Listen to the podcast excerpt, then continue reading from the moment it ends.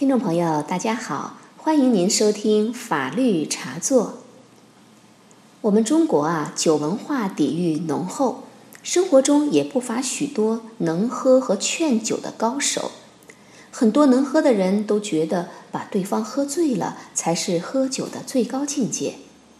其实，亲朋好友聚在一起喝酒，就是图一个高兴。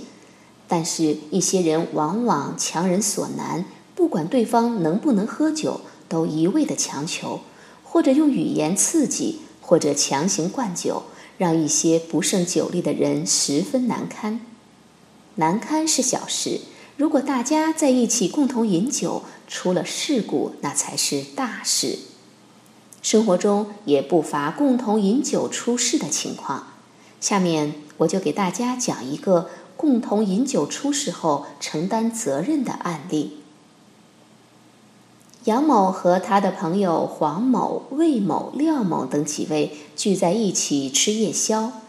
酒席散后，杨某酒后驾车送他的朋友黄某、魏某和廖某回家，路上发生车祸，造成酒驾的杨某死亡，魏某、廖某受伤。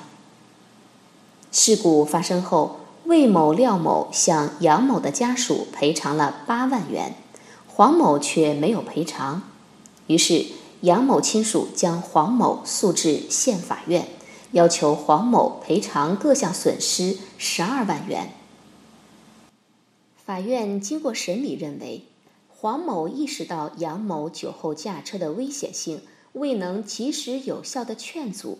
反而接受其酒驾送自己回家，最终导致杨某酒驾肇事身亡。同时，杨某自身对肇事结果也存在过错，应承担主要责任。法院最终判决被告黄某赔偿杨某的家属三万余元。在和亲朋好友的共同饮酒中，非强制礼节性劝饮是我们传统的民风民俗。如果饮酒出事，饮酒人要自行承担过度饮酒造成的损害后果。但是如果亲朋好友在共同饮酒过程中存在以下情节，则需要承担法律责任。这四种法律责任分别是什么呢？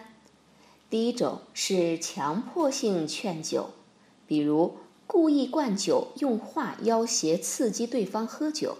或者在对方已经喝醉、意识不清、没有自制力的情况下，仍然劝其喝酒的行为。第二种是明知对方不能喝酒，比如明知对方的身体状况，仍然劝其饮酒，引发疾病等。第三种是没有将醉酒者安全护送，比如醉酒者已经失去或者即将失去对自己的控制能力。神志不清、无法支配自己的行为时，酒友没有将其送到医院或者安全的送回家中。第四种是酒后驾车没有劝阻，导致发生车祸等损害的。以上就是共同饮酒需要承担责任的四种情形。希望大家在饮酒时注意分寸，不要让人过度饮酒，否则将承担法律后果。好，听众朋友，您刚才听到的是法律茶座节目，燕科和您谈的话题是四种情况下同酒友喝酒出事要承担法律责任。感谢您的收听，再会。